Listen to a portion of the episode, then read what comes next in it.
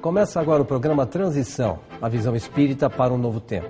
Hoje, mais uma vez, temos a alegria de receber Raul Teixeira. Bem-vindo, Raul. Muito obrigado. Raul hoje vai nos auxiliar nos, nos, esclarecimentos de algumas questões encaminhadas pelos nossos telespectadores. O Raul, uma questão aí bastante é, perguntada pelos nossos amigos, foi o Espiritismo que criou os espíritos, Raul? De nenhuma maneira. Desde que o mundo é mundo, nós temos notícias dos espíritos. Quando lemos o Gênesis, o primeiro livro da Bíblia judaica, logo no primeiro capítulo, no primeiro versículo, já encontramos que no princípio eram as trevas e o Espírito do Senhor flutuava sobre a face do abismo.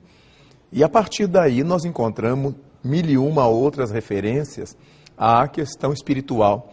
Em todos os tempos, a criatura humana esteve às voltas com os espíritos, que são os seres humanos fora do corpo, a tal ponto que um mix de realidade e de imaginação criou a mitologia, os mitos, os deuses, que se comunicavam através dos seus instrumentos, seus veículos, que hoje nós chamaríamos seus médiums.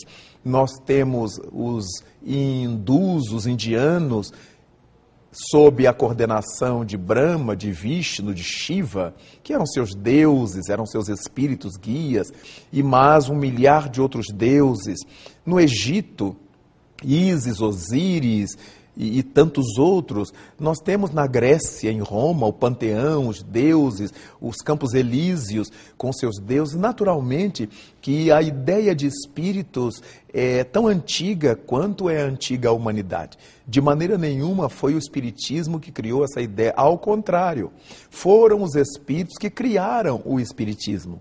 E por essa razão é que, ao conhecer os ensinamentos trazidos pelos espíritos, é que Allan Kardec deu então o nome de Espiritismo. Essa, esse sufixo ismo quer dizer doutrina, conhecimento. Obviamente que a doutrina dos espíritos é porque ela veio dos espíritos, foram eles que nola trouxeram mas não o, o, contrário. Não foi o Espiritismo que criou a ideia de espíritos, embora isso possa ser é, crido, acreditado por muitas pessoas. E, Raul, todas as crenças que se referem aos espíritos, elas são ligadas ao espiritismo? De nenhum modo. Como a ideia de espírito ela é tão antiga quanto a humanidade, como dissemos, há muitas doutrinas pelo mundo afora que evocam a presença dos espíritos, a atuação dos espíritos, sem que para isso elas sejam espiritismo. O espiritismo é a doutrina codificada, estruturada por Allan Kardec no século XIX, na metade do século XIX, mais propriamente 18 de abril de 1857, em Paris, quando foi publicado o Livro dos Espíritos, aí teve começo a doutrina espírita. Diferentemente dos fenômenos espíritas, todos os fenômenos produzidos por espíritos em qualquer tempo são chamados fenômenos espíritas, porque são produzidos por espíritos. Mas a doutrina espírita não existe desde todo sempre. Essa estrutura organizada, essa estrutura literária, teórica do, sobre o mundo dos espíritos e a relação dos espíritos com o mundo corporal, isso ocorreu no século XIX com o trabalho notável de Allan Kardec. Existe alguma distinção entre espiritismo e umbanda? Existe, porque nada obstante ambas tratem com espíritos, a Umbanda é um culto afro-católico brasileiro. Nasceu no Brasil no século XVI, quando aqui chegaram, trazidos de África, os negros que cultuavam o seu candomblé. O culto aos seus orixás por meio das danças, dos cânticos, das cores. E Ao chegarem no Brasil, nas fazendas dos portugueses, encontrando-se com a crença católica, que era a crença original dos portugueses, eles não podiam trabalhar as suas crenças africanas.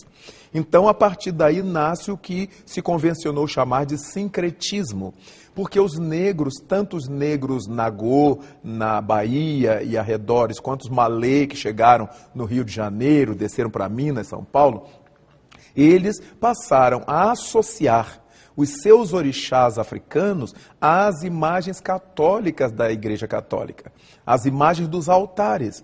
E dessa maneira é que se convencionou entre eles que determinados santos do altar católico corresponderiam aos seus orixás africanos. Dessa maneira, eles, de certo modo, burlavam a vigilância dos senhores, que acreditavam que eles estivessem cultuando o altar católico, os santos católicos, porque eles punham nas senzalas o altar, eles iam às igrejas e faziam os salamaleques à frente dos altares, imitando os seus senhores. Mas eles continuavam mantendo, alimentando as suas crenças africanas nos velhos orixás. E as comunicações desses espíritos ligados, vamos dizer, mais propriamente a Umbanda, também se dão em centros espíritas, Raul? Podem dar-se. Por quê? Porque no Espiritismo não, não se faz acepção de espírito. Que tipo de espírito se comunica nas sessões espíritas? Quaisquer tipos de espírito. O que ocorre nas sessões do Espiritismo, e que muita gente desconhece, porque as sessões espíritas são privativas, é que há uma disciplina nas reuniões espíritas que muita gente não gosta de seguir. Não são propriamente os espíritos que não gostam, são muitos médiums que não têm estudo, que não gostam de estudar e que detestam disciplinas e se aproveitam da mediunidade para mostrar a exacerbação do seu próprio temperamento. Então, não se ajustam bem nas sessões espíritas. Porque nas sessões espíritas, a nossa técnica de concentração para entrarmos em sintonia com os espíritos desencarnados se dá via oração, silêncio, harmonização dos pensamentos. E cada grupo religioso que lida com espíritos e com mediunidades e com essa prática tem maneiras diferentes de promover o transe. Então há os companheiros que para entrar em transe precisam da movimentação, da agitação, do cântico, das palmas, porque isso lhes referta o cérebro de oxigênio e eles, naquele estonteamento provocado pela hiperoxigenação cerebral, eles fazem um transe anímico que depois se transforma em transe mediúnico. A entidade espiritual se vale do transe anímico provocado por essa hiperoxigenação, por esse estado de excitação psicológica e se associam aos médiums, formalizando o transe Daí então, é bem diferente da prática espírita. Não precisamos dizer que, uma vez que no Brasil a Umbanda teve começo no século XVI, o Espiritismo só apareceu no século XIX em Paris. E nesse século XIX começou a entrar no Brasil ainda teórico, lido por aqueles que eram intelectuais e que sabiam ler francês. O povo não sabia ler francês. Então o Espiritismo entrou no Brasil pela inteligência, pela ótica, pelas mãos dos intelectuais da época. Então, quando se fala em Umbanda, nós respeitamos as crenças e o culto, como eles fazem, mas não é a mesma coisa que o Espiritismo, que tem uma outra proposta. E aí, os espíritos que comumente as pessoas encontram nas reuniões de Umbanda, não há nenhum problema que eles se comunicam nas reuniões espíritas, mas desde que estejam sob a disciplina do Espiritismo. Nós não temos comunicações no centro espírita de é, negros africanos falando errado. Porque nesse tempo todo de mundo espiritual, por que, que os médios mantêm os espíritos falando errado? Não é preconceito do espiritismo, é preconceito dos médiums, que mantêm os espíritos como se eles ainda estivessem escravizados. Quando nós aprendemos que muitos deles, a maioria deles, se reencarnou e foi levado ao eito, ao cativeiro, para resgatar dívidas antigas, que certamente resgataram. Então, agora no mundo espiritual, mesmo que eles mantenham a forma, a aparência que representa a gratidão que eles têm por essa encarnação difícil e libertadora, mas eles são lúcidos, eles falam normalmente, e para muita gente não passa por sua mente que vários desses espíritos ex-africanos, ex-escravos no Brasil, se comunicam nas sessões espíritas, só que eles não estão tortos, eles não falam errados e nem bebem bebida alcoólica, porque é um outro condicionamento mediúnico. Daí então, é muito importante que nós tenhamos essa visão, não há nenhuma acepção. Todo e qualquer espírito pode se comunicar nas sessões espíritas, mas não de qualquer jeito. Do mesmo modo que se nós entrarmos numa sinagoga é, judaica, nós temos que entrar como os judeus determinam. Se entrarmos numa, num templo árabe, numa mesquita, nós temos que tirar os calçados, temos que fazer como as, as coisas são. Então, não podemos supor que numa reunião mediúnica, segundo o Espiritismo, as coisas se passem como se não houvesse a disciplina, a normativa da doutrina espírita. Daí, então, é muito importante que as pessoas se deem conta de que o Espiritismo e os espíritas não fazem acepção de espíritos. Mas, como existe uma formação do médium segundo o Espiritismo, em que ele aprende a concentrar-se, ele aprende a fazer silêncio, ele aprende a orar naturalmente, que a manifestação mediúnica se dará por esse viés que é proposto pelo livro dos médiuns. Então, é muito importante que nós o saibamos. Por quê? Porque Allan Kardec já tinha definido que o Espiritismo é uma doutrina pluriespírita. Admite todos os tipos de espíritos e a possibilidade deles se comunicarem, diferentemente das doutrinas uniespírita, que admitem que só um tipo de espírito, ou demônio, ou Espírito Santo, é que podem se comunicar. Daí é muito importante esse tipo de esclarecimento, de aclaramento que a doutrina espírita nos vem trazer.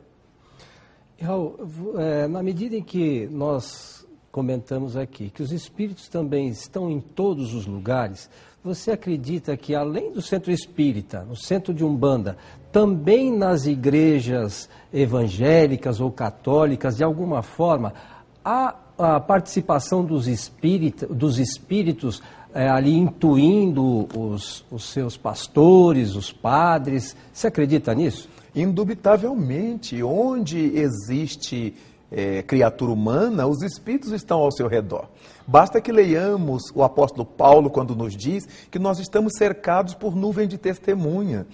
E Jesus Cristo que diz que o Espírito sopra onde quer, não sabemos de que regiões ele vem, nem para que regiões ele vai. Os Espíritos formam uma comunidade muito maior do que a comunidade dos homens encarnados na Terra. A comunidade planetária de espíritos é muito grande. São quase cinco espíritos para cada pessoa encarnada. Então, a população que pertence psicicamente, magneticamente ao planeta Terra é muito grande. E onde estão os seus afetos, os seus tutelados ou os seus desafetos, eles aí estão. Então há muitos sacerdotes católicos são inspirados por espíritos do bem e não sabem disso. Fazem sermões muito bonitos, fazem prédicas muito bonitas, inspirados pelo bem. Do mesmo modo, muitos pastores, eles são inspirados por almas nobres que os amam e a mensagem que eles traduzem, a mensagem que eles levam é a mensagem do bem. Muitos rabinos pregando as mensagens do seu, do seu Torá, muitos árabes pregando, islâmicos pregando a mensagem da sua, da, do seu Alcorão, certamente eles são inspirados quando estão pregando o bem por entidades do bem. E qualquer indivíduo, quando esteja pregando a dissensão, o mal, o preconceito, ele também é mal inspirado por entidades que provocam cisânia, separações, verdadeiros diabos, diábalos, não é? Como nós encontramos no, no Velho Testamento, já que a, a ideia de diabo do grego, formado por dois verbos, dia mais balos, é atirar fora espalhando. Todos aqueles que separam as pessoas, que jogam nas, umas contra as outras, formam essa comunidade que Jesus Cristo chamou de diabos, de temperamentos diabólicos, porque eles são capazes de afastar as pessoas uma das outras, pondo-as longe uma das outras. Então, é mais um comportamento do que propriamente uma entidade. Diabo não é uma entidade, é um comportamento que qualquer um de nós pode ter no momento de infelicidade moral. De maneira que é muito importante nós saibamos que os espíritos não estão só no centro espírita, ou só no terreiro de Umbanda ou de Candomblé, os espíritos estão em toda parte. Não é à toa que os velhos romanos tinham um culto aos deuses lares. E o Deus lar para o romano eram os avós, os ancestrais, os antepassados, que periodicamente se manifestavam pela boca das sibilas, das pitonisas, para aconselhar a família, para chamar a atenção da família, para demonstrar a família em qualquer das suas circunstâncias. Os gregos falavam com seus deuses pela boca das pitonisas, dos pitons. Então, essa, essa relação dos espíritos com a criatura humana é tão antiga quanto antigo é o mundo. Raul, nós vamos fazer um rápido intervalo e retornaremos em seguida. Agora você tem ao seu alcance livros espíritas, espiritualistas e de autoajuda. Acesse o site www.megalivros.com.br ou ligue 0 operadora 11 3186 9777 ou 0 operadora 11 3186 9766. Conheça a revista Cristã de Espiritismo. Todos os meses temas como tratamento espiritual, vida após a morte, mediunidade, Chico Xavier, Divaldo Franco e muito mais. Visite nosso site e acesse vídeos e artigos gratuitos. Rádio Boa Nova. Sintonize. Em todo o Brasil. Saiba como ouvir. Ligando, por e-mail ou acesse o site. A comunicação em prol de um planeta de regeneração. Rede Boa Nova. Emissoras da FEAL. Fundação Espírita André Luiz.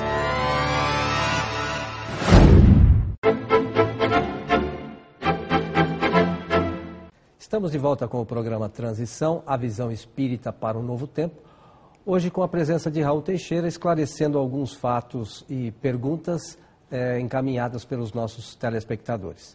Antes de retornarmos às questões, Raul, eu gostaria que você falasse do que trata o seu livro, Quando a Vida Responde, da editora Frater. Quando a Vida Responde, se propõe a responder a algumas perguntas das entrevistas que nos foram feitas em várias partes do Brasil e do mundo, com temas muito palpitantes, com temas muito momentosos, como é a questão do casamento entre homossexuais, da legalização dessa relação, como é a questão dos, dos embriões congelados, das células tronco embrionárias e como fica a questão do mundo espiritual, a sua localização e uma série de outros é, quesitos da vida social, de outros temas da vida cotidiana que suscitam a curiosidade das pessoas. Para os nossos amigos de casa, eu gostaria que você falasse rapidamente sobre o remanso fraterno, o lar que você auxilia lá em Niterói. Quando fundamos o Remanso Fraterno em nossa cidade de Niterói, fundamos com a intenção de dar apoio às famílias carentes materialmente, socialmente, para que os pais pudessem trabalhar com tranquilidade e durante todo o dia seus filhos estivessem em boas mãos. Ali somos um pugilo de almas que nos dedicamos a essas crianças. Atualmente são 300 crianças, às quais oferecemos a escola até o quinto ano, desde a creche, alimentação, serviços médicos, odontológicos, psicológicos, a instrução espiritual, que nós procuramos distribuir na nossa convivência com elas e com seus pais, com seus familiares, com os quais nos reunimos periodicamente. É um pugilo de almas que se dedica a fazer o melhor nas suas horas, que poderiam estar descansando, passeando, a essas comunidades carentes. Remanso Fraterno é a escola que Papai do Céu nos deu para que nós treinássemos em loco esse amor que pregamos na tribuna, para que servisse de respaldo à nossa palavra, para que não falássemos ao vento, para que falássemos aquilo que a gente está fazendo esforços por realizar. O Remanso Fraterno, de fato, é a nossa obra que nos ajuda a entender melhor o ser humano e amar a Deus acima de todas as coisas. Retornando aqui às nossas questões, Raul, o Espiritismo será a religião do futuro? Olha, é muito séria essa questão e eu afirmo que sim. Os Espíritos disseram que sim. Mas ninguém precisa se assustar nem se preocupar, porque não estamos querendo dizer que todas as pessoas passarão a frequentar centros espíritas. Mas o fato é que o Espiritismo não tem teólogos. Logo, ele não inventou nada. Todas as orientações do Espiritismo provêm do mundo dos espíritos. Foram os seres que vivem governando a humanidade, inspirando a humanidade, que trouxeram à Terra o Espiritismo. E por causa disso, todos os seus ensinamentos são calcados nas leis da natureza. O Espiritismo se apoia em cinco pontos fundamentais, quais sejam a existência de Deus, a existência e imortalidade da alma, a pluralidade das existências, que Allan Kardec chamou de reencarnação, a pluralidade dos mundos habitados e a comunicabilidade dos espíritos. Se pararmos para pensar, todos esses pontos foram enunciados por Jesus Cristo. Jesus falou sobre Deus, nosso Pai. É? Jesus falou a respeito da, da, nossa imortalidade, quando nos disse que nós não sairíamos da terra enquanto não quitássemos o último ceitio. É? Jesus falou que todas as coisas que ele fazia nós poderíamos fazer no futuro, naturalmente, porque hoje é impossível. Então, ele lança seus ensinamentos para a vida futura. Foi Jesus Cristo que nos disse no Evangelho de João que há muitas moradas na casa do Pai a pluralidade dos mundos habitados. Foi Jesus Cristo que nos falou da comunicabilidade dos espíritos, porque foi ele que expulsou os espíritos dos desencarnados que perturbavam. Foi ele que conversou com Elias e Moisés no Tabor. Então, todos os princípios da doutrina espírita estão calcados no ensinamento de Jesus. E quando Allan Kardec chamou a a pluralidade das existências de reencarnação, nós encontramos também isso na voz de Jesus, quando os discípulos lhe perguntam se não era necessário que viesse Elias. E ele diz que, em verdade, Elias já tinha vindo, e os homens fizeram com ele tudo quanto quiseram, tudo quanto lhes aprouve. A mesma coisa fariam com o filho do homem. E os discípulos, narra Mateus, entenderam que Jesus se referia a João Batista. Então, em outro momento, ele pergunta aos discípulos: Quem os homens dizem que eu sou?